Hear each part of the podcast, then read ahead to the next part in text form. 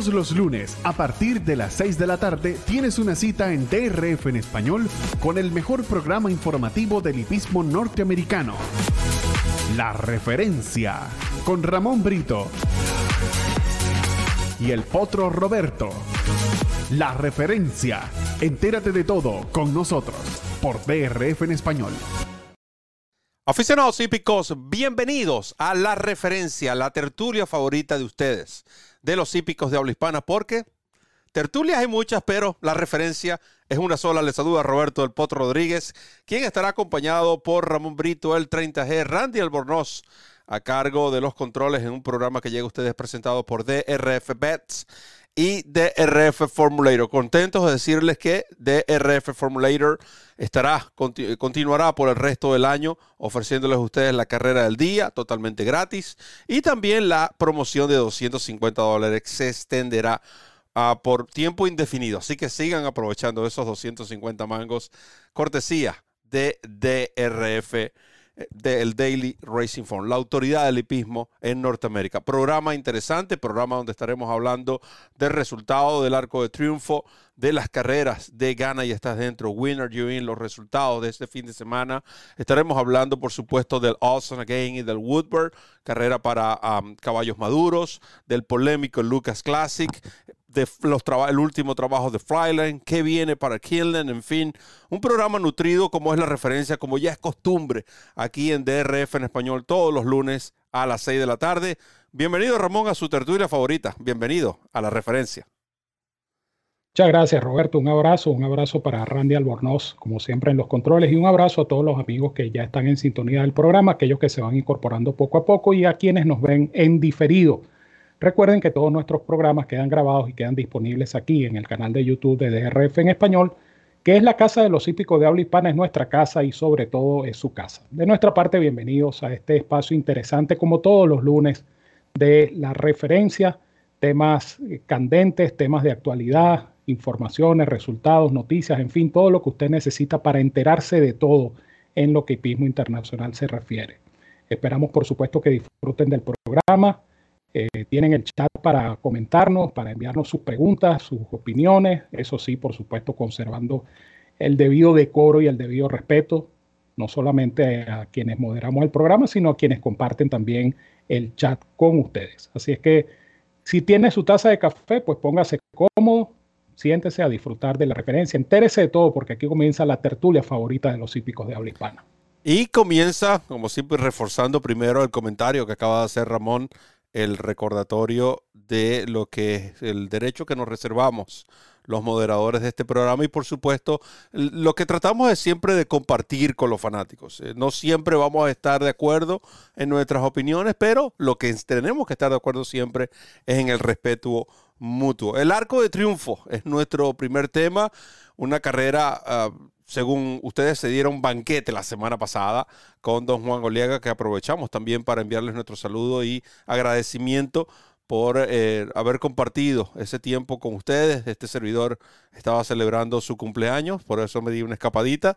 Sin embargo, estuve pendiente de la referencia y buen tema, ¿no? Lo que hablaba don Juan Goliaga, sobre todo con el referente al arco de triunfo eh, una de las carreras, si no la más prestigiosa, una de las más prestigiosas del mundo, dio como resultado este fin de semana la tortilla alpinista. Qué clase yeguasa esa, Ramón. Eh, derrotando a Badeni, que era mi selección. Lamentablemente no pudo, sin embargo, un buen segundo lugar para un caballo del cual se tenían muchas dudas. Yo no las tenía, pero eso no le resta méritos a lo que hizo esta yegua. Realmente es extraordinario verla correr un ejemplar ya eh, de 5 años de edad que ha ganado 10 carreras en 15 eh, presentaciones y que ha producido más de 3.2 millones de euros.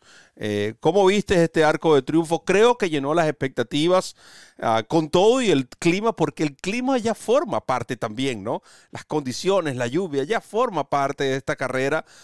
creo que em, para mí, de nuevo, llenó las expectativas el caballo alemán um, Tasso, que venía a defender el título, corrió muy bien. Creo que eh, es, es, como te digo, el, pick your poison, ¿no? Escoge tu veneno eh, para este tipo de carreras. O corres abierto y regalas toda esa cantidad de terrenos, o corres entre el grupo, que como pudieron ver, eh, vas a ahorrar terreno, pero corres, corres al mismo tiempo el riesgo de no encontrar paso. Creo que De Tori tomó la decisión correcta en cuanto a estos tres eh, ejemplares que finalizaron en las posiciones de vanguardia, pero de nuevo, la yegua se lució y felicidades también a doctor Julio, que con mucho tiempo eh, indicaba que el alpinista era una de las yeguas que más le agradaba.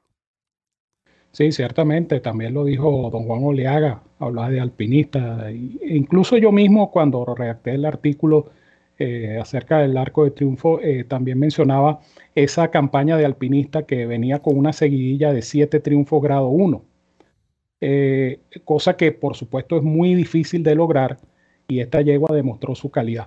Ahora, lo que tú dices del clima es interesante, ¿no? Porque eh, la lluvia se presentó justo en la carrera. Es decir, la carrera se corrió pasada por agua. Era, era un temor que es, el temor que siempre hay, como bien comentabas tú hace un momento. Toda esa semana del arco de triunfo es crucial para que las conexiones de los ejemplares tomen las decisiones correspondientes, correr o no correr, inscribir o no inscribir, ratificar o no ratificar.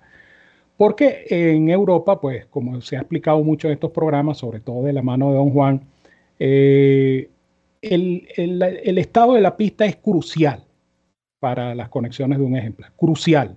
Ellos están en todo su derecho de decir, bueno, esta pista está muy pesada, no corro mi caballo, o todo lo contrario, esta pista está muy, muy seca o muy firme, no corro mi ejemplar. Entonces, el arco de triunfo se vuelve una suerte de, de, novela en el sentido de que hay esa tensión, esa, esa decisión de última hora. Sin embargo, este año se inscribió el tope máximo de 20 ejemplares. Eh, la carrera fue muy emocionante y yo creo que la conducción de Luke Morris eh, fue tremenda porque justamente hablando de ahorrar terreno, Alpinista se vino por dentro, colocada cuarta, quinta, eh, cerca de la velocidad. Y luego en la recta tomó vuelo esta yegua en el momento preciso. Y digo esto porque la yegua pasa y al final tiene la energía necesaria y suficiente para contener a Torcuato Ortazo que venía por lo suyo y a Badeni, que a lo mejor pudo haber sido víctima Badeni del estado de la pista. Pero la carrera yo creo que superó las expectativas. Mucha gente decía, bueno, que no es un arco con superestrellas porque no corre Baid, porque no corre Adayar, pero yo creo que el arco de triunfo eh, como espectáculo sigue siendo algo soberbio. Es, una de las carreras de más prestigio en el mundo. Es una carrera que todo aquel que se precie de ser hípico tiene que ver, tiene que disfrutar, tiene que, eh, digamos, entender la magnitud, la importancia, la, prestancia de todo este evento que presenta año a año el hipódromo de Longchamp. Y yo creo que la carrera al final, yo creo que cubrió y superó las expectativas con el triunfo alpinista. Gran yegua, eh, posiblemente corre en la Copa de Japón. Eh, fue por lo menos la primera impresión que dijeron sus conexiones. Se iría para la Japan Cup y creo que de allí iría a la reproducción. Esto es una yegua de cinco años y creo que ha hecho todo lo que debe hacer en la pista. Gran yegua, gran carrera, gran espectáculo, sin duda alguna, el arte de triunfo. No, y que hay que recordar también eh, el tiempo que esta yegua estuvo sin correr cuando para su regreso este año. Ya participó en el 2021 en noviembre y no fue sino hasta julio cuando eh, regresó a las pistas. Y bueno, las tres carreras de este año realmente han sido una mejor que otra, cerrando con un broche de oro y ahora en Japón tratarán de eh, conquistar otro grado 1, una yegua con, ese, con esa, con esa victoria de ganar en Japón superaría los 4 millones, millones de euros en producción. Em, ya don Juan Oleaga también, por un lado, les ofrecía ahí en el chat lo que es parte del pedigrí de esta yegua, hija de Franco, el eterno Franco, esta eh, tordilla alpinista, ganadora del arco de triunfo. Y bueno, será hasta el próximo año donde Dios mediante tendremos la oportunidad de presenciar de nuevo esta extraordinaria competencia. Aquellos que no estén familiarizados con el hipismo europeo y específicamente con esta carrera, los invito sobre todo a ver un poco de historia, ¿no? Los últimos años, por lo menos los triunfos de Enable, ya que Enable es una yegua conocida mundialmente.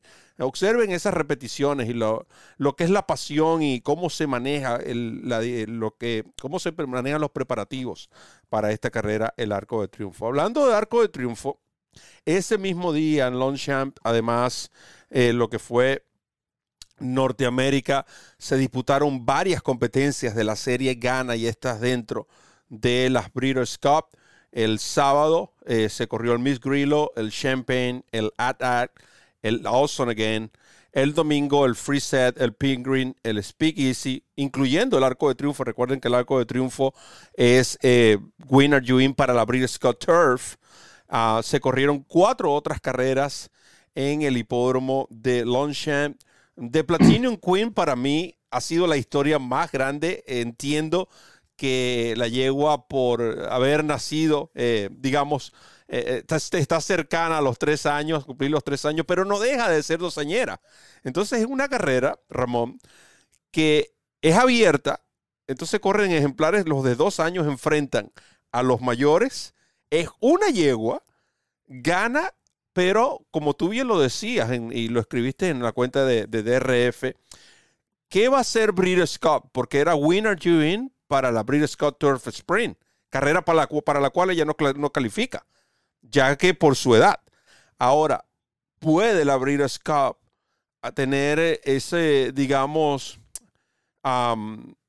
darle la oportunidad de considerar, tomar, tener la consideración de ya que ganó una Winner You entonces darle su cupo.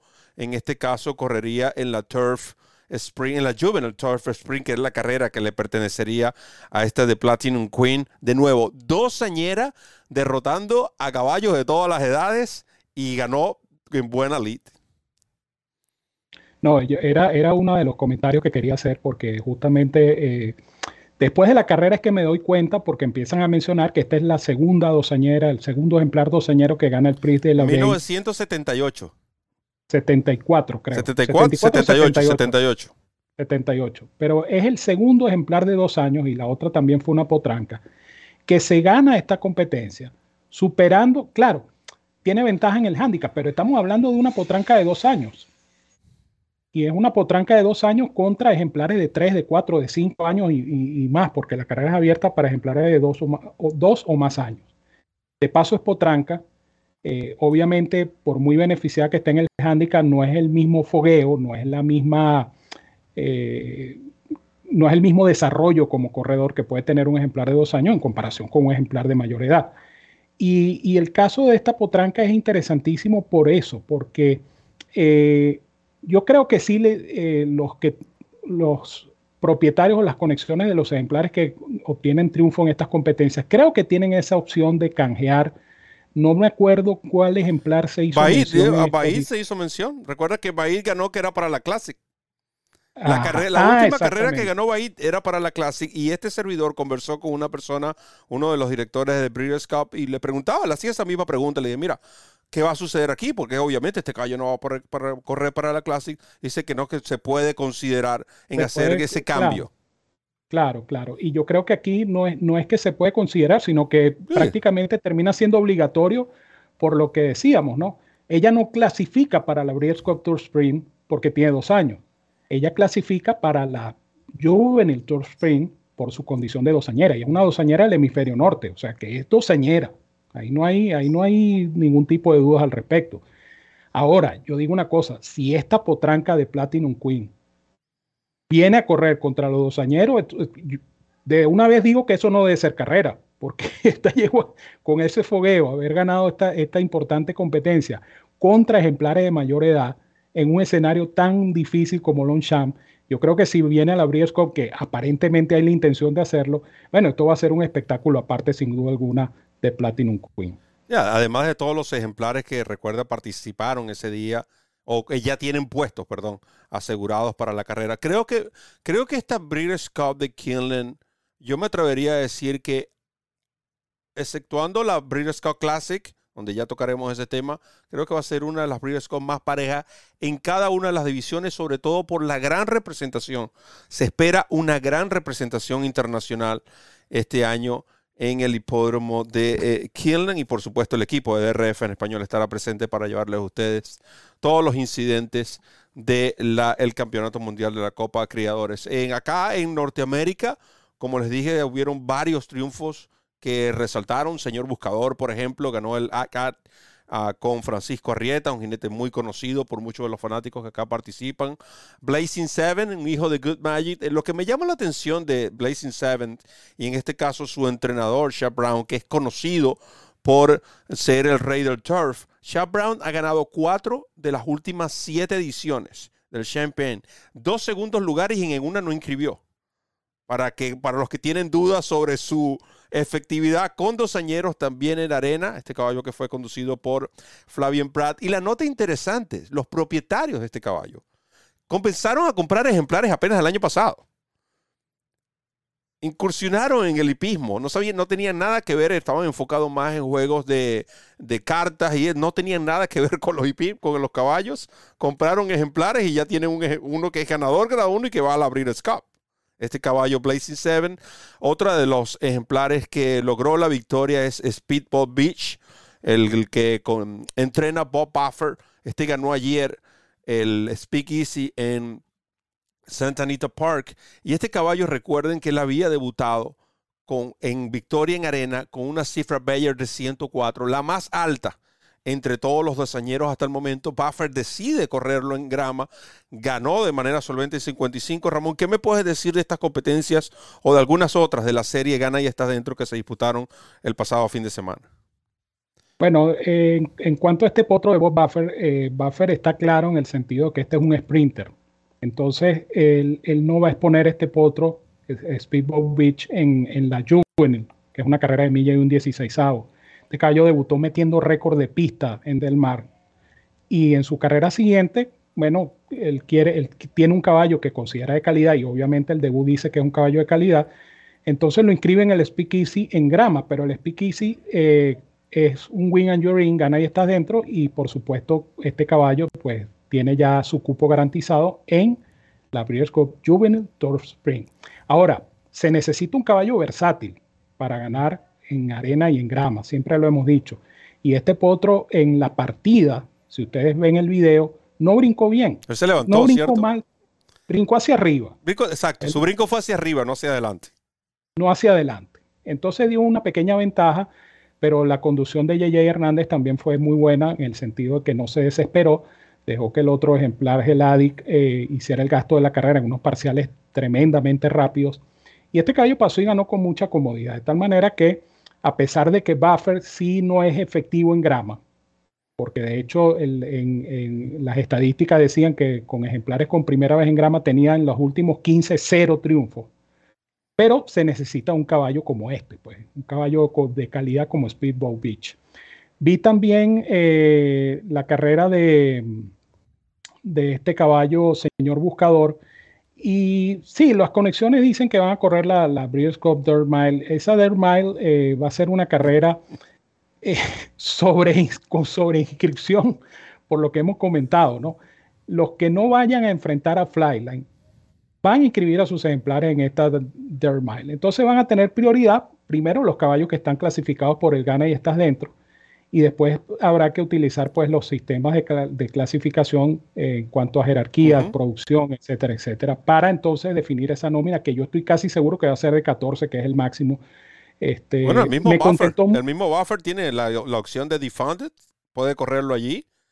Eh, sí, pero Buffer dice que, que defunded eh, está en duda. Y Laurel River. Laurel River pudiera ir a la, sprint, pudiera ir a la Dirt Mile.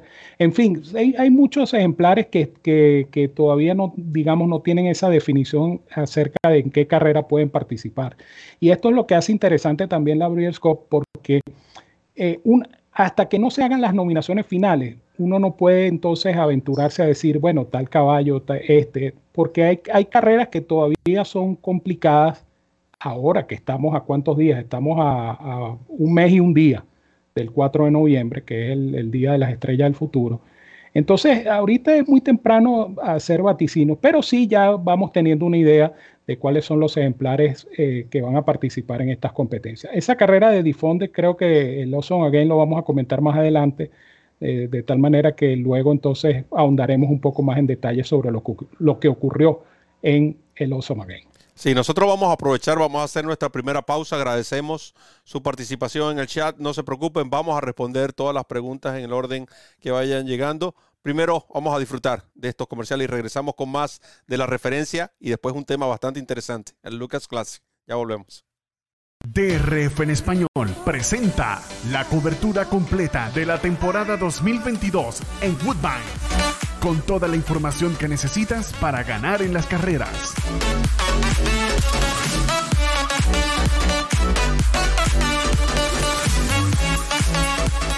Análisis, pronósticos, entrevistas, noticias y mucho más. Woodbine, siempre en tu idioma, por DRF en español.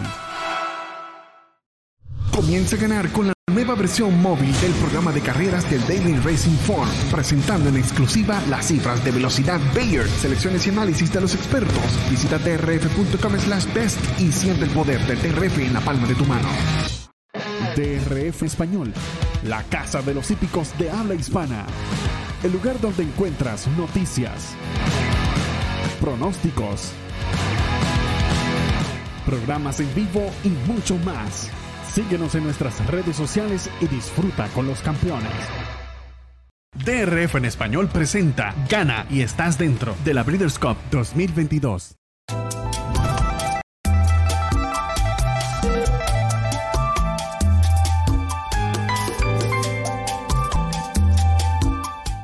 En el caso de las estadísticas del entrenador, Daily Racing Form maneja más de 30 variables diferentes. En el caso que estamos tomando como ejemplo, podemos apreciar en primera instancia la efectividad del entrenador cuando presenta un ejemplar que va a correr por segunda vez luego de 180 días de inactividad. Entre paréntesis aparecen, en primer término, el número de actuaciones del entrenador en esa circunstancia. Luego, el porcentaje de efectividad. Y seguidamente, una cantidad en dólares, conocida como retorno de la inversión, es decir, cuál fuera la ganancia en caso de haber apostado 2 dólares a cada uno de los ejemplares que han corrido bajo esta circunstancia. Siguiendo en el mismo ejemplo, podemos apreciar estas estadísticas para carreras de arena, luego para carreras en distancia corta y luego para carreras de reclamo. En el extremo derecho de esta línea aparece la efectividad del combo de jinete y entrenador, dividido en dos secciones. En primer término, la efectividad del combo jinete-entrenador en el último año en el hipódromo donde participa el ejemplar.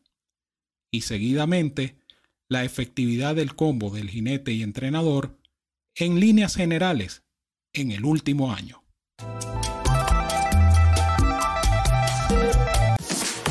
Todos los lunes, a partir de las 6 de la tarde, tienes una cita en DRF en español con el mejor programa informativo del hipismo norteamericano. La referencia con Ramón Brito y el potro Roberto. La referencia.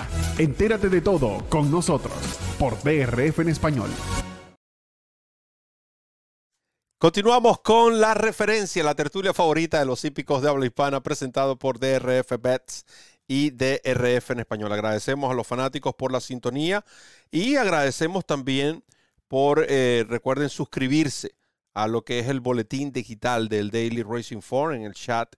Estamos colocando constantemente el, el enlace, es totalmente gratis y usted va a tener la oportunidad de recibir en la comodidad de su correo electrónico toda la información, todos los pronósticos totalmente gratis, incluye el formulator. Recuerde que nosotros no cobramos ni un peso por la información que proveemos diario, porque esto es diario, un trabajo diario. hablando de información, Ramón preguntaba en el chat sobre una carrera en el hipódromo de Charlestown. Fue la última del día sábado y queríamos aclarar dentro de nuestros conocimientos, que no son muchos, pero por lo menos lo que sabemos de esto, el, chart oficial dice que el ejemplar estaba on prepare, no compete. El favorito Shit Shark Girl en la última carrera del sábado en Charlestown. Pero esto valió para las apuestas, porque no, haya no hay ninguna nota por parte de los comisarios que diga que el ejemplar eh, fue retirado o, o se, no tuvo una partida fair, una partida justa. Es una de las razones también por las cuales a veces lo invalidan, se puede decir que es la palabra clave aquí. Eh, ¿Cuál es tu opinión sobre esta situación?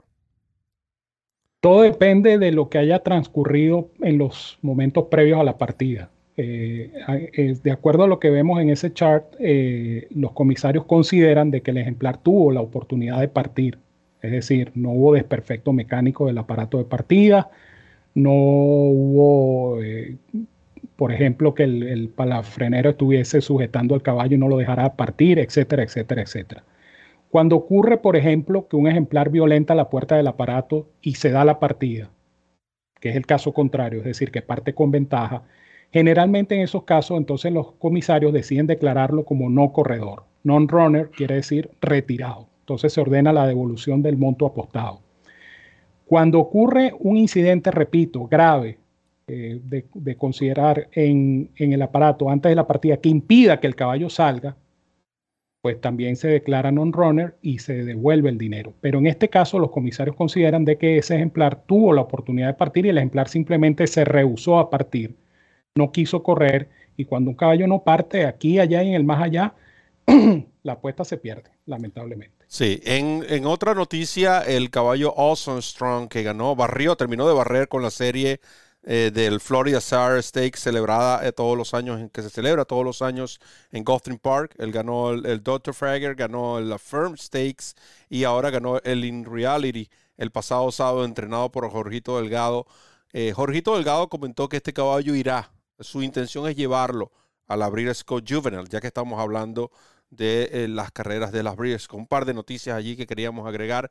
Antes entrar en materia de lo que fue la eh, Lucas Classic disputada el pasado sábado en el hipódromo de Churchill Downs, carrera ganada por Horror Charlie. Y antes de hablar de cualquier cosa que sabemos que vamos a entrar en ese tema, Ramón, hay que destacar, muchas, muchas personas critican a Horror Charlie. Y realmente yo quisiera tener un Horror Charlie. Caballo que ha corrido 18 veces. Primero costó eh, si él lo hubiesen comprado en la de Giro, en la de mix de, la subasta mixta, uh, en Fessix Tipton del 2019 costó 17 mil, luego fue vendido por 110 mil y el caballo ha producido 5 millones y medio de dólares. Solamente comenzando por ahí.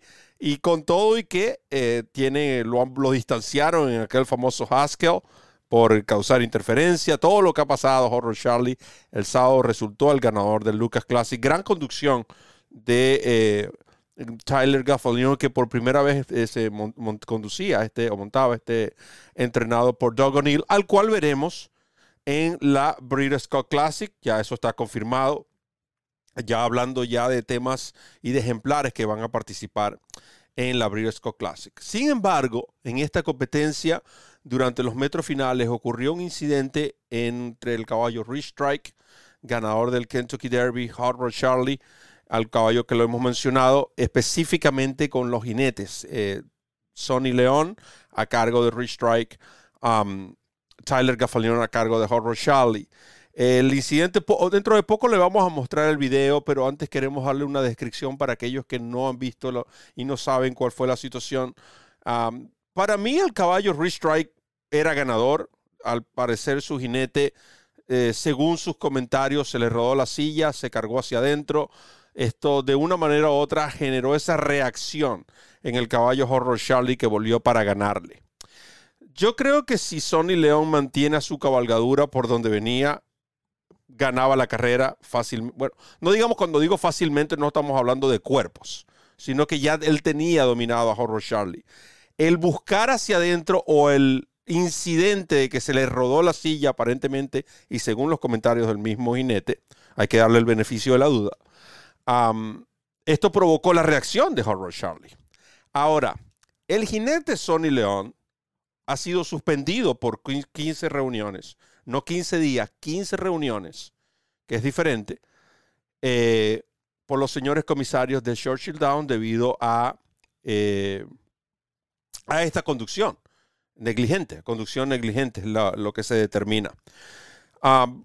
de nuevo, vamos a ver vamos a colocarle el video, Ramón, para ver algunos de, los, de las tomas, eh, porque según lo que yo puedo apreciar, yo no veo que la silla se rueda, porque si la silla se rodase, tú vieras que el pie cambia de nivel, el pie nunca cambia de nivel, lo único que cambia es el upper body, la, parte superior del cuerpo del jinete león, buscando hacia adentro. Eh, muchos eh, catalogan esto como defender una carrera y ya, eh, Randy, disculpa, hay algo que sí quiero traer a colación porque desde el 18 de septiembre han ocurrido incidentes, no digamos todos iguales, pero que tienen que ver con caídas de jinetes e infracciones o conducciones negligentes por parte de otros. El 18 de septiembre en Ecuador, el, jinete Geoffrey Mora eh, empujó prácticamente, ese sí fue descarado. No, ese sí. E, empujó descaradamente a Luis Hurtado, pero yo, lo que quiero llevar es a, un punto porque son tres casos que son, podemos decirlo, colocando en tres diferentes niveles. Este es el más descarado, ¿ok? Ahora, está el caso del Sumiñón. Ahora, este jinete, lo que quiero decir es que el jinete, él está alegando que a él lo tuvieron buscando toda la carrera. Y por eso fue, eso fue una reacción, ¿ok?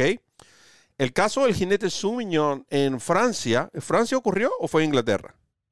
Creo que fue en Inglaterra, pero... El jinete con el codo molesta a otro colega cuando estaban girando la última curva y este cae. También pudo haber sido algo grave. Este, el jinete Sumiñón alega que él estaba como que protegiendo su, espacio. ¿Ok? Y el, caso del jinete León, León dice que se le rodó la silla. Noten que son tres declaraciones diferentes. A los tres hay que darle el beneficio de la duda. Unos son más obvios que otros, pero el resultado final es que los tres jinetes han sido suspendidos. Y si han sido suspendidos, considero yo es porque se les encontró culpable de lo que eh, obviamente está ahí a la vista. ¿Cuál es tu opinión sobre estas situaciones, específicamente sobre la Lucas Classic con el jinete Sonny León, que lamentablemente se ve involucrado una vez más en este tipo de incidentes? Mira, eh, aquí, hay que, hay que tratar de ser lo más objetivo posible, ¿no? Eh, yo parto de un principio. Si los comisarios, que son las máximas autoridades en el hipódromo, en este caso Churchill Downs, determinaron que una conducción agresiva por parte del jinete, ellos generalmente tienen la razón. No vamos a decir que las decisiones de los comisarios son 100% correctas, pero en este caso, después de ver el video y después de, tomar nota de ese detalle en la posición de, de la silla, de los estribos del jockey, no pareciera que se le rodó la silla el peligro tremendo que corre un jinete cuando se rueda una silla de lado. El jinete puede caer. Entonces lo más que pudiera argumentar él es que él se agarró de gafaleón para no caerse. Y ese no es el caso. Si pudiéramos ver el video nuevamente, no sé si es coloca, coloca el video, pero colócalo en pause porque hay algo que yo quiero alegar allí, Ramón. Imagina, imagina que Gafaleón caiga allí. Mira todos los caballos que vienen detrás y no hay espacio para esquivar. Pero vean el codo del jockey. Yo lo que quiero es que vean el codo izquierdo del jinete de Sony León. Le da una, dos, tres y hasta cuatro veces al jinete Gafaleón. Y allí es donde los comisarios toman la decisión de, aquí lo vamos a ver nuevamente, vean ustedes el codo izquierdo. Vean el codo izquierdo.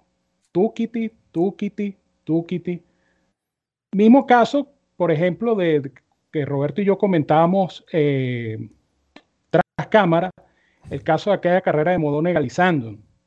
Exacto. Ocurrió más o menos lo mismo, simplemente que allí no hubo sanción y allí creo que fallaron los comisarios, eso lo dijimos nosotros. No, ese lo suspendieron. No, Modón legalizando fue suspendido.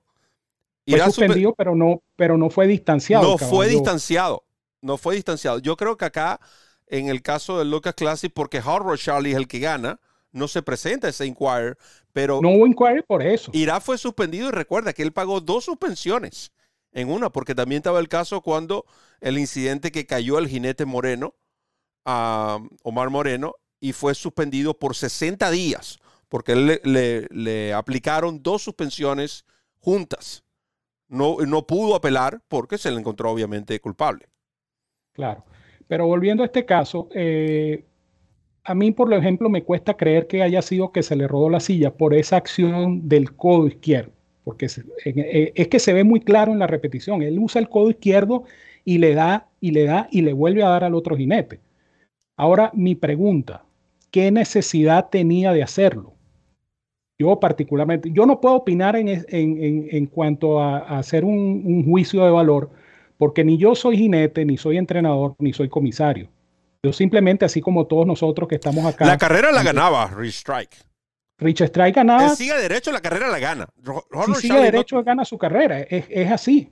Ya, ya de hecho Rich Strike había doblegado. Entonces, escucha, esto repercute, esto repercute también en la parte financiera, en que el caballo haya tenido el triunfo, un, grado 2. Eh, de nuevo, se, se, mira de otra manera eso, eh, todas las consecuencias que trae este tipo de acciones, porque el caballo Rich Strike ganaba, Howard Charlie gana por la acción de, de Sonny León.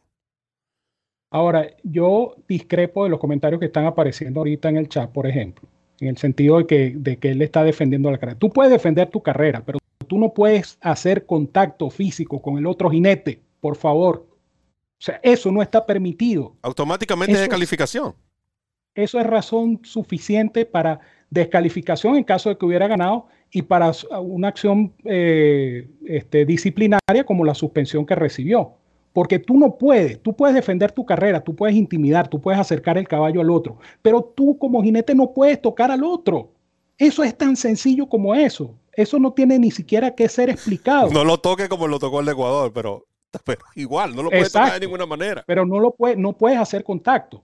Entonces lo que se ve en la toma de frente es muy evidente, es muy evidente. Entonces aquí no podemos hablar de, defender, sí, está defendiendo la carrera, pero está mal defendiendo la carrera, en todo caso. La está defendiendo incorrectamente porque, insisto, tú puedes defender tu carrera, tú puedes intimidar al otro, pero tú no puedes hacer contacto físico, eso está estrictamente prohibido. Entonces, la falla de Sony, lamentablemente, es esa. Él, él, él se inclina y no y yo tampoco creo que se le rodó la silla. Él se inclina y, y, y en el Porque es que, lo, que, es que si se rueda la silla, el movimiento es único. O sea, e, e, él, se mueve todo, se movería el cuerpo de esta manera. Aquí lo único que se mueve es la parte superior de Sony porque él está inclinándose buscando interferir o buscando cortar la acción, pero en este caso no puedes cortar la acción de otro jinete. Tú lo que tratas de hacer es buscar otros recursos que, sean que estén dentro de lo legal, que hagan cortar las acciones de los caballos. Eh, claro. Por ejemplo, usted menciona lo que ocurrió con Life is Good y, el caballo Happy Saver. Es que las decisiones de los comisarios son independientes. Es que eso es lo que siempre hemos nosotros criticado de la manera más constructiva posible, la no uniformidad de las decisiones y de los reglamentos lamentablemente eso existe aquí, allá y en el más allá. No hay una uniformidad en cuanto a criterio, en cuanto a qué determinación tomar cuando ocurre un, incidente similar. Entonces, lo que se dice en Nueva York no es lo mismo que se dice en Kentucky, ni tampoco es lo mismo que se dice en California o en Texas o en cualquier jurisdicción donde haya carreras de caballo. Entonces, eso es diferente, eso no tiene nada que ver con el comentario. El comentario es que los comisarios de Churchill Down tomaron una determinación que a mi juicio parece correcta, vista esa toma de frente y vista la, acción de contacto que existe entre un jinete y el otro. Para mí eso está claro. Para mí yo, eh, yo había incluso comprado esa teoría del, del, estribo y de la rodada de la silla. Pero es que, insisto, cuando un caballo se le rueda la silla, acuérdense ustedes que el jinete está montado con los dedos de los pies en un estribo o en dos estribos, por supuesto, en este caso. Es tan delicado ese balance, es tan, tan delicado ese equilibrio que una rodada de silla violenta hacia un lado o hacia otro provoca la caída de un jockey. Y el mismo, el mismo, el mismo Rich Migliori, que por cierto yo lo publiqué en mi cuenta de Twitter, él decía, a un jinete que se le rueda la silla después de la meta, no se preocupa por cambiarse el fuete, ni la de mano, ni las bridas, él se preocupa por mantener el balance. Cosa, caso que tampoco no fue lo que hizo Sonny León. Él le dio tiempo de cambiarse su brida, de cambiarse su jinete, como lo hacen en, todas las carreras normales sin que haya la rodada de silla. Entonces eso también como que no soportó la declaración de se rodó la silla. Yo en particular no creo que la silla se haya rodado por simplemente por mirar el, el nivel de los pies del jinete León lamentablemente. Eh, y bueno, son errores que, que, se cometen y que no se deberían de volver a cometer. Tan simple como eso. todos somos humanos y tenemos, nos vamos a equivocar. En lo personal me equivoco más de las veces que me quisiera equivocar. Eh, pero de allí a lo que se trata de defender, que es que no hubo una intención, creo que el video muestra que hubo una intención clara. Lamentablemente, esto le costó a la carrera Restrike, repito. Más allá de los jinetes, aquí estamos hablando de carreras de caballos y yo creo que el caballo Restrike ganaba la competencia. Lo único que se provocó con este accionar es una reacción de Horror Charlie, el cual regresó para ganar, y de una gran concentración de Tyler Gaffalion eh, para hacer, soportar lo que tuvo que soportar y continuar concentrado arriando su caballo. De allí, del Lucas Classic, vamos a pasar, Ramón, vámonos a California ahora, a Lawson Again, una carrera donde se esperaba una victoria para Bob Buffer y como tal resultó una victoria para Bob Buffer, pero no fue Country Grammar, el favorito fue el caballo Defunded, que con Edwin Maldonado, no lo canso de decir, me encanta ver a Edwin Maldonado con caballos velocistas. Tiene un don para este tipo de ejemplares con esta particularidad. Se los trajo de a poco, no pudieron darle alcance y Buffer consigue otra victoria en el Awesome Again, carrera que le dio a Defunded un triunfo, perdón, un cupo en la Breeders' Cup Classic. ¿Cómo viste esa competencia? ¿Cómo viste el accionar de Country Grammar? Y hay algo que yo noté en, en Country Grammar este caballo venía de recibir una cifra Bayer de tres dígitos, finalizando 19 cuerpos. Yo no recuerdo la última vez que yo vi un caballo que recibió una cifra Bayer de tres dígitos, con todo y que venía de perder a casi 20 cuerpos, no, es casi, 19 cuerpos y medio, porque casi no existe, Ramón. Eh, pero más allá de eso, el mismo Country Grammar, eh, caballo que finaliza, trata de, no, no termina el negocio, vamos a llamarlo de esa manera. Yo creo que Country Grammar, eh, no, no, no puedo decir que no sea el mismo caballo. Yo creo que es el mismo caballo, simplemente que el caballo no puede. El caballo corre bien, figura, pero no puede. O sea, no puede ganar. Defunded estaba, a mi juicio, puesto allí para propiciar la atropellada de Country Grammar. Y resulta que Maldonado dibujó la carrera y tenía caballo, por supuesto, para dibujarla, y Defunded se les vino de punta a punta no hubo quien lo peleara, no hubo quien violentara el tren de carrera. Entonces Maldonado, pues, bueno, ni corto ni perezoso, se, agarró la carrera para él y Contrigamer apenas pudo alcanzar el segundo lugar, este, pasando a Slowdown, Slowdown Andy, que parecía que iba a llegar segundo. Imagínense ustedes. Un parecía ganador en la curva. Que hasta parecía ganador en la curva, pero hasta ahí llegó Slowdown Andy. Buen tresañero, pero hasta allí, pues. Sea, el lote del Awesome Again definitivamente no es un lote de calibre para un Flyline, para un Epicenter, para un Taiba, para un Life is Good inclusive. No es, este lote del Awesome Again no es de ese calibre. Buffer incluso eh, duda de que este caballo eh, Difonde vaya a correr en la Classic. Eh, más bien este, está hablando de inscribir este caballo en la, en la también. Entonces, la carrera yo creo que no digo que dejó preguntas más que respuestas, simplemente dejó respuestas. Estos caballos no son los, los caballos que van a decidir en la Breeders' Classic. Lo que refuerza mi teoría de que si, Flyline tiene dos enemigos hoy, esos son Epicenter y Taiba. Ningún caballo cuatroñero para mí es enemigo de, Flyline. En la Breeders' Classic ya tocaremos ese tema. Lo que sí es que para agregarle al, al Austin Again es simplemente eh, buffer, ¿no? De nuevo, eh, ganando esta prueba. Recuerden que eh, los últimos, este se convierte en el tercer ganador de manera consecutiva del Awesome Again de parte de Bob Buffer, Improbable, Medina Spirit y Defunded, los tres últimos. Previo a eso, eh, lo había ganado en el 2017. También lo ganó con Game of Dew dos veces en el 2011, 2012. Previo con Richard Skid. De nuevo, esto es una carrera que en las últimas ediciones Bob Buffer ha sido el dueño de la misma este Awesome Again. Y no nos sorprendió, eso no nos sorprendió, por eso te dije que la carrera se esperaba que la, ganó, la ganara Buffer y fue el que la ganó. Ahora, ¿con cuál la ganó? Esos son otros 500 mangos.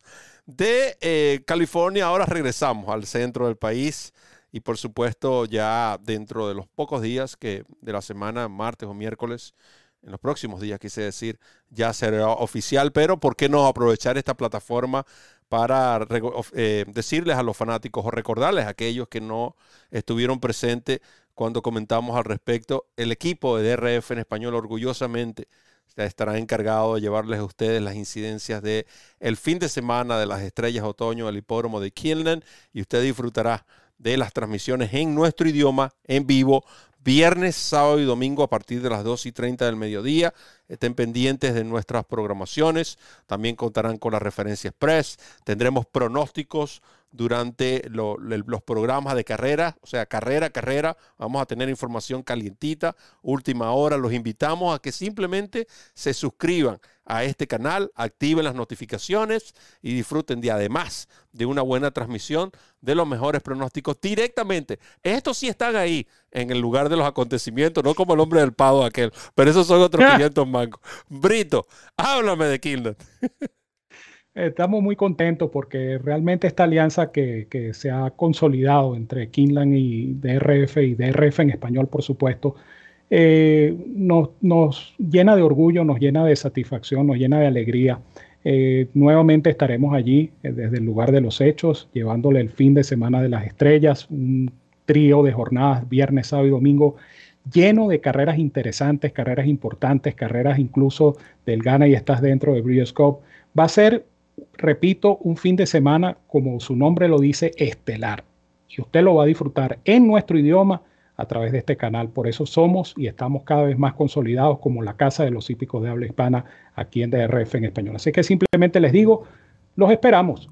Viernes, de, sábado y de 11 carreras, de 11 carreras de eventos selectivos, que son 5.4 millones que se van a repartir en estas 11 carreras del fin de semana, 10 pertenecen a la serie Gana y estás dentro. Vamos a ver en acción a Golden Paul, Letrusca, la ídola de, muchos, del ídolo de muchos eh, fanáticos. En fin, vamos a ver un sinfín de estrellas este fin de semana, haciéndole honor, como lo dice Ramón, a este eh, fin de semana de, de el fin de semana de las estrellas de otoño y allí inicia este meeting que va a lo largo del 29 hasta el 29 de octubre. Nosotros estaremos después del fin de semana de las estrellas, regresamos con el programa al día, el original, llevándole el pronóstico para Kinlan y de allí brincamos un día más y nos vamos al desayuno de las Breeders' Cup con DRF en español. Así que se viene mucha información para todos los fanáticos. Y hablando de información, vamos a hacer nuestra segunda y última pausa y no se vayan porque hay más. Vamos a hablar de Life is Good, de la Briscoe Classic, de Flyland, aquí en la referencia. Tertulias, hay mucha. La referencia, una sola. Ya volvemos. DRF en español presenta la cobertura completa de la temporada 2022 en Woodbine con toda la información que necesitas para ganar en las carreras.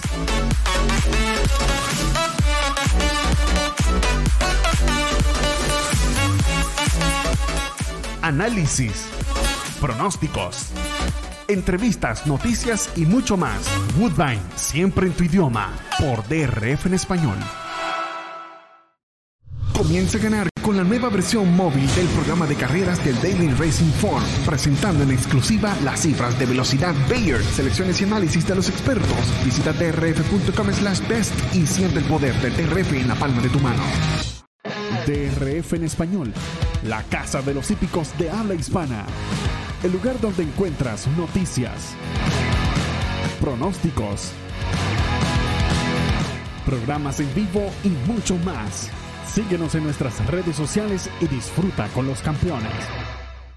DRF en español presenta Gana y estás dentro de la Breeders' Cup 2022.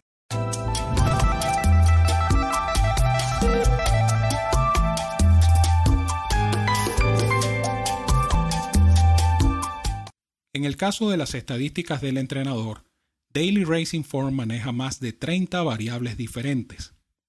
En el caso que estamos tomando como ejemplo, podemos apreciar en primera instancia la efectividad del entrenador cuando presenta un ejemplar que va a correr por segunda vez luego de 180 días de inactividad. Entre paréntesis aparecen, en primer término, el número de actuaciones del entrenador en esa circunstancia. Luego, el porcentaje de efectividad. Y seguidamente, una cantidad en dólares, conocida como retorno de la inversión, es decir, cuál fuera la ganancia en caso de haber apostado 2 dólares a cada uno de los ejemplares que han corrido bajo esta circunstancia. Siguiendo en el mismo ejemplo, podemos apreciar estas estadísticas para carreras de arena, luego para carreras en distancia corta y luego para carreras de reclamo. En el extremo derecho de esta línea aparece la efectividad del combo de jinete y entrenador, dividido en dos secciones. En primer término, la efectividad del combo jinete-entrenador en el último año en el hipódromo donde participa el ejemplar. Y seguidamente, la efectividad del combo del jinete y entrenador en líneas generales en el último año.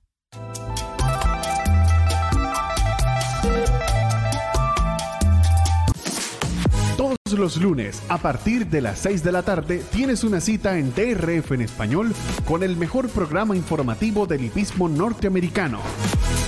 La referencia con Ramón Brito y el potro Roberto. La referencia. Entérate de todo con nosotros por DRF en español.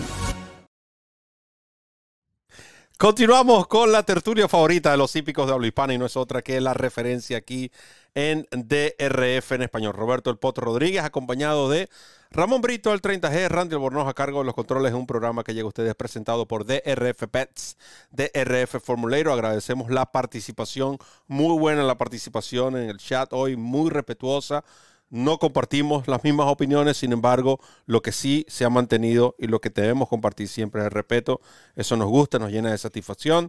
Eh, gracias también por eh, colaborar con este, en sentido a, esta, a este chat. El pasado sábado corrió para muchos el segundo mejor caballo en arena, en, ya sobre la milla, en Norteamérica. Eh, se trata de Life is Good una carrera que cuando nosotros la analizábamos decía, eh, es cierto, quizás pueda ganar por 10, 20 cuerpos, pero lo que quisiéramos ver más es ver la que ganara con facilidad. Para mí este caballo no ganó fácil. Dicen que el caballo no corrió al 100%, que no corrió a fondo. Este caballo no. Este caballo tuvo que ponerle porque el ejemplar que finalizó en la segunda posición, Law Professor, eh, le dio pelea. Es tanto así que los caballos remataron con el mismo tiempo. 12.31 Life is Good, 12.38 Law Professor. El caballo gana porque es superior, el caballo gana porque tenía que ganar, o sea, su clase era, más que suficiente para ganarle ese lote, pero no de la manera que lo hizo. Yo creo que esta carrera sí ah, levantó más interrogantes que respuestas. Exacto. Eh, por otro lado, Elliot Walden, quien es uno de los copropietarios de este ejemplar, como todos saben, Elliot Walden es el CEO de Winstar Farm, quienes son copropietarios de Life is Good.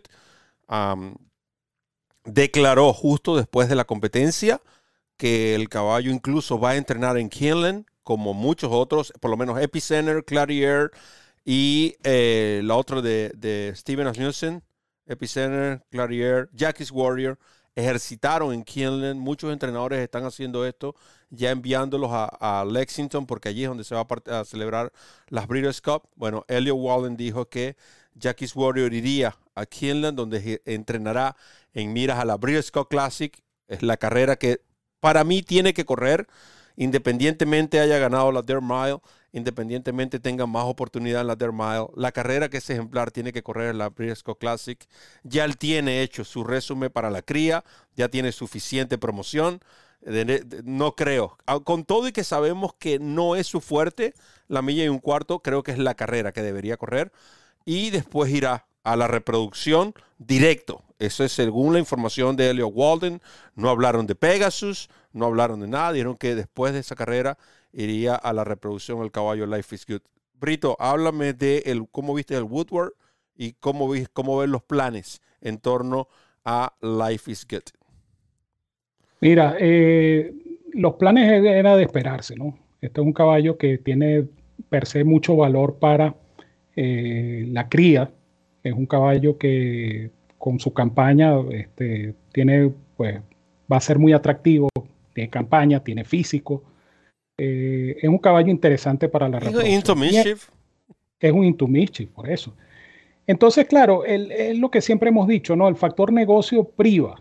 Eh, por eso es que yo soy de los que duda que Flyline haga campaña como cincuañero. Yo en este momento lo dudo. Ya tocaremos el tema de Flyline en unos minutos. Pero en cuanto a Life is Good, eh, Puede, la gente decir, no, que el caballo no necesitaba hacer un, esfuerzo, pero es que el caballo se esforzó.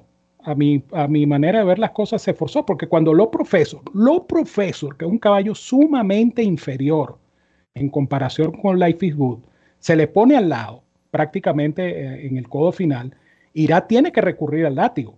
Y, y, tuvo que moverlo, arrearlo y, fustigarlo para que... Si tú me dices que eso no es ser exigido, entonces no sé qué es ser exigido. El caballo tuvo que hacer un esfuerzo. Entonces, que el caballo haya sido consentido, lo dudo porque no es el estilo de Pletcher.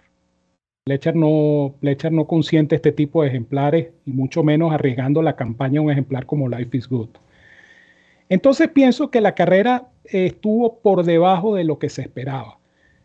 A lo mejor si el caballo este, hubiese ganado sin ser exigido, como, como, lo ha, como lo ha hecho en otras ocasiones, que ha hecho lo que se llama un trabajo con paga, que el jinete simplemente va como una estatua allí galopando y el caballo gana su carrera. Uno puede decir, bueno, sí, el caballo simplemente lo que hizo fue galopar, pero este caballo lo movieron y lo fustigaron ante un lote que al final terminó siendo de tres rivales porque retiraron al caballo de, Jacobson. Entonces quedaron tres rivales. Una carrera desierta, por favor. Una carrera totalmente. Y, y no estamos hablando de rivales competitivos tampoco. No, definitivamente. O sea, definitivamente rivales en comparación con Life is Good. Este, tampoco es para, para caerle encima a los caballos, como están acotando en el chat. No es que le estamos cayendo encima a los otros caballos, sino que comparativamente, las cosas hay que entenderlas en su justo contexto. Comparativamente, los caballos que corrieron el sábado, el Woodward contra Life is Good, no, no le llegan ni a los cascos a Life is Good. Exacto. Eso, eso, eso se entiende o no se entiende. Eso es así. Entonces, si tú tienes un caballo infinitamente superior, se supone que el caballo debió haber ganado sin hacer un esfuerzo significativo. No se agotó tampoco, tampoco estamos diciendo que es que el caballo le sacaron el, alma. No, no, no, no, para nada. Simplemente que el caballo hizo un esfuerzo mayor al que se esperaba que debía hacer. Así de sencillo. Pudo haber sido la ah. pista, pudo haber sido la pista, pero de nuevo, a mí realmente eh, visualmente no me gustó la manera como ese caballo corrió. Y no independientemente porque que haya tenido pelea, porque para eso son las carreras, para, para, tener pelea. Es como él se defendió de la pelea. No lo hizo con autoridad, como lo, incluso hasta el mismo Life is Good lo ha hecho en otras ocasiones. Simplemente más contundente, más contundente fue el Whitney, Exacto. Que, el Woodward. Y el Winnie en la competencia sí era bravo porque iba a Olimpia, iba a Happy Saver, etcétera, bueno, El mismo, Olimpia, ganó el Jockey Club Gold Cup después de esa, esa carrera. sí fue fuerte. Y, y, en esa carrera, Life is Good se vio mucho mejor, mucho mejor que en el Woodward. Simplemente. Sí, un caballo, un caballo que ya, ya tiene asegurado lo que es su cupo, la reproducción y promoción. Bueno, para tirar para arriba. No, ya, ustedes quieren, bueno, ya salió la promoción. Claro, y si ustedes, los motores de búsqueda, cuando ven menciones, coloquen Life is Good, va a aparecer su publicidad o la publicidad de Into porque eso es así. Tan sencillo como es un ejemplar que ha producido 4.3 millones de dólares en 11 presentaciones, quizás un poco más dependiendo de su actuación en la Breeders' Scott Classic. Para cerrar, por supuesto, queremos cerrar con broche de oro, porque queremos cerrar comentando sobre Considerado como el mejor caballo en Norteamérica de manera unánime, incluso es considerado por lo que es el Longines ranking como el mejor del mundo. Eh, allí yo difiero, pero bueno, esos son otros 500 mangos. El caballo Flyline eh, volvió a trabajar, esta vez lo hizo en un minuto 40, un, un, 62, los 5 furlongs. Eh, yo observaba una entrevista con su entrenador John Sadler y él decía que una de las cosas que él más le preocupaba es la cantidad de tráfico que había en la pista ese día en Santa Anita Park.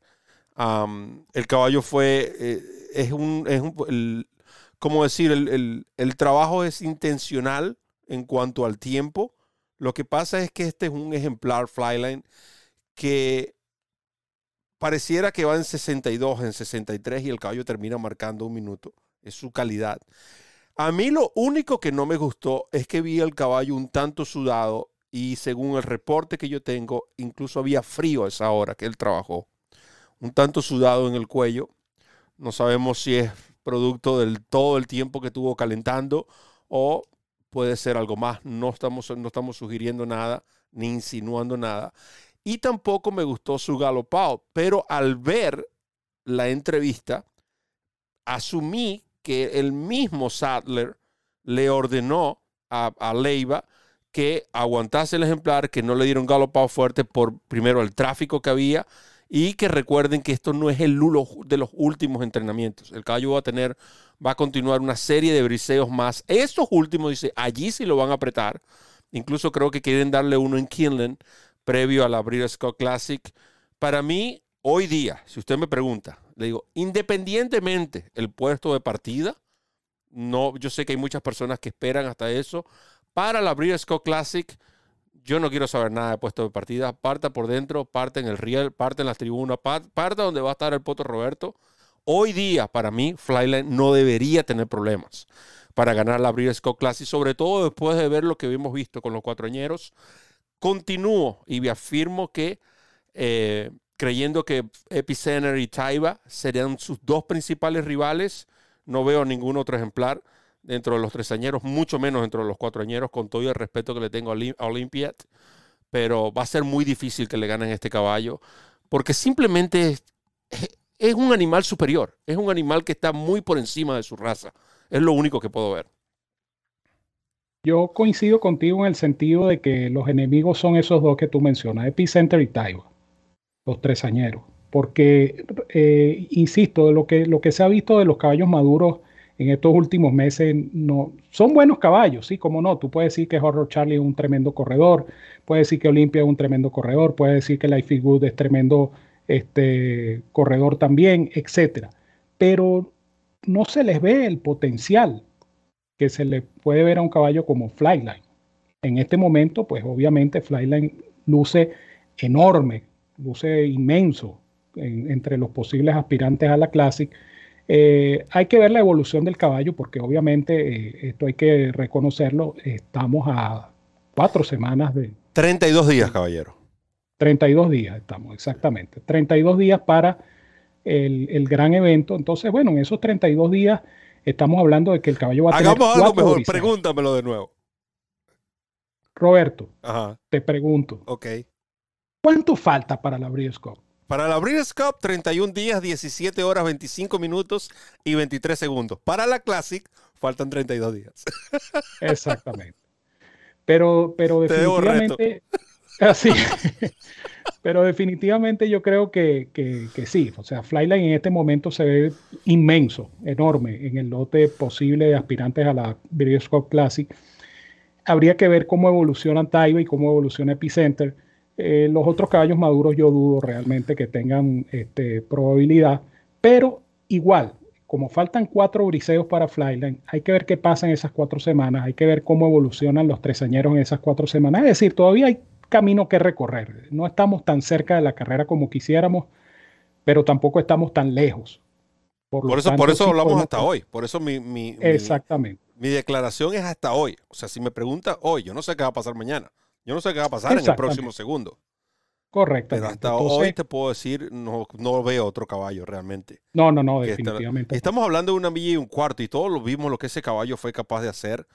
Eh, muchos van a decir, bueno, pero es que eh, el lote que, no se ganó a nadie. Pero entonces, entonces sí puede, entonces Life is Good, si hay que respetar a los caballos que enfrentó Life is Good. Allí por lo menos en la carrera de Flyline habían cinco ganadores grado uno. Aquí no había ni uno. Claro. No, no, no. Life is Good corrió una, una carrera de allowance disfrazada de grado 1. Y el Pacific Classic, bueno, tenía caballos de jerarquía, como no, que no están en su mejor momento, ya esos son otros 500 mangos, como dices tú, pero ah, jerarquía había en el lote del Pacific Classic y este caballo hizo lo que hizo. Simplemente hay que esperar y en eso estamos, pues, ustedes y nosotros en este camino hacia la Breeders' Cup. Breeders' Cup que ustedes tendrán su desayuno a partir del lunes 31 y hasta el día 3 de noviembre desayunaremos Bien tempranito, a las 7 de la mañana. 7 de la mañana, así es que tendremos entrevistas, tendremos comentarios, trabajos en vivo y todo lo que usted necesita saber acerca del gran espectáculo de la Copa de Criadores, la Breeders' Cup. Bueno, Ramón, yo creo que hemos, como dices tú, te voy a robar la frase, hemos llegado a feliz término de este programa de hoy. Nos extendimos por unos cinco minutos, le pedimos disculpas. Agradecemos, por supuesto, a todos por la participación, por habernos acompañado. Gracias por sus comentarios, por sus preguntas. Pedimos disculpas si alguno de, estos, nuestros comentarios lo ofendieron. No es nuestra intención tampoco, porque no estamos acá para esto, estamos acá para compartir con ustedes y ustedes compartir con nosotros de lo que tanto nos apasiona como son las carreras de caballos. Así que, eh, Ramón, te dejo para la despedida. Sí, por supuesto, porque no, puedo, no me voy sin decirles que los quiero mucho y los quiero de gratis. Que les envío un fuerte abrazo a todos donde quiera que se encuentren. Cuídense mucho, que tengan una feliz y productiva semana. Y recuerden, este fin de semana a partir del viernes, fin de semana de las estrellas en Kinland, y usted lo va a disfrutar en un solo canal y en nuestro idioma, aquí en DRF en español. ¿Por qué? Porque somos la casa de los hípicos de habla hispana. Es nuestra casa y sobre todo es su casa. Así que corra la voz, Menos a los piratas, dígale no a los piratas. Los piratas digan, bueno, ¿sabes qué? Tú puedes ver la programación oficial, eh, por cierto, que es patrocinada por Kinland, presentada por Kinland y autorizada por Kinland. Nosotros estaremos allí llevándoles a ustedes toda la información.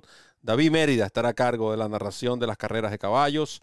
Este servidor y Ramón Brito junto a Evanán Negrón, que nos va a acompañar también apoyándonos en el pronóstico y en el contenido editorial. David García y por supuesto Randy Albornoz a cargo de los controles. Todo el equipo de DRF en español contentos de estar con ustedes llevándoles lo que será el fin de semana de las estrellas otoños directamente desde el bello hipódromo ubicado en la ciudad de Lexington Kentucky. Ya mi esposa dijo, ya vas para donde quieres estar. Ya, ya se la sabe toda. Kinland, uno de mis lugares favoritos, después de mi hogar, por supuesto.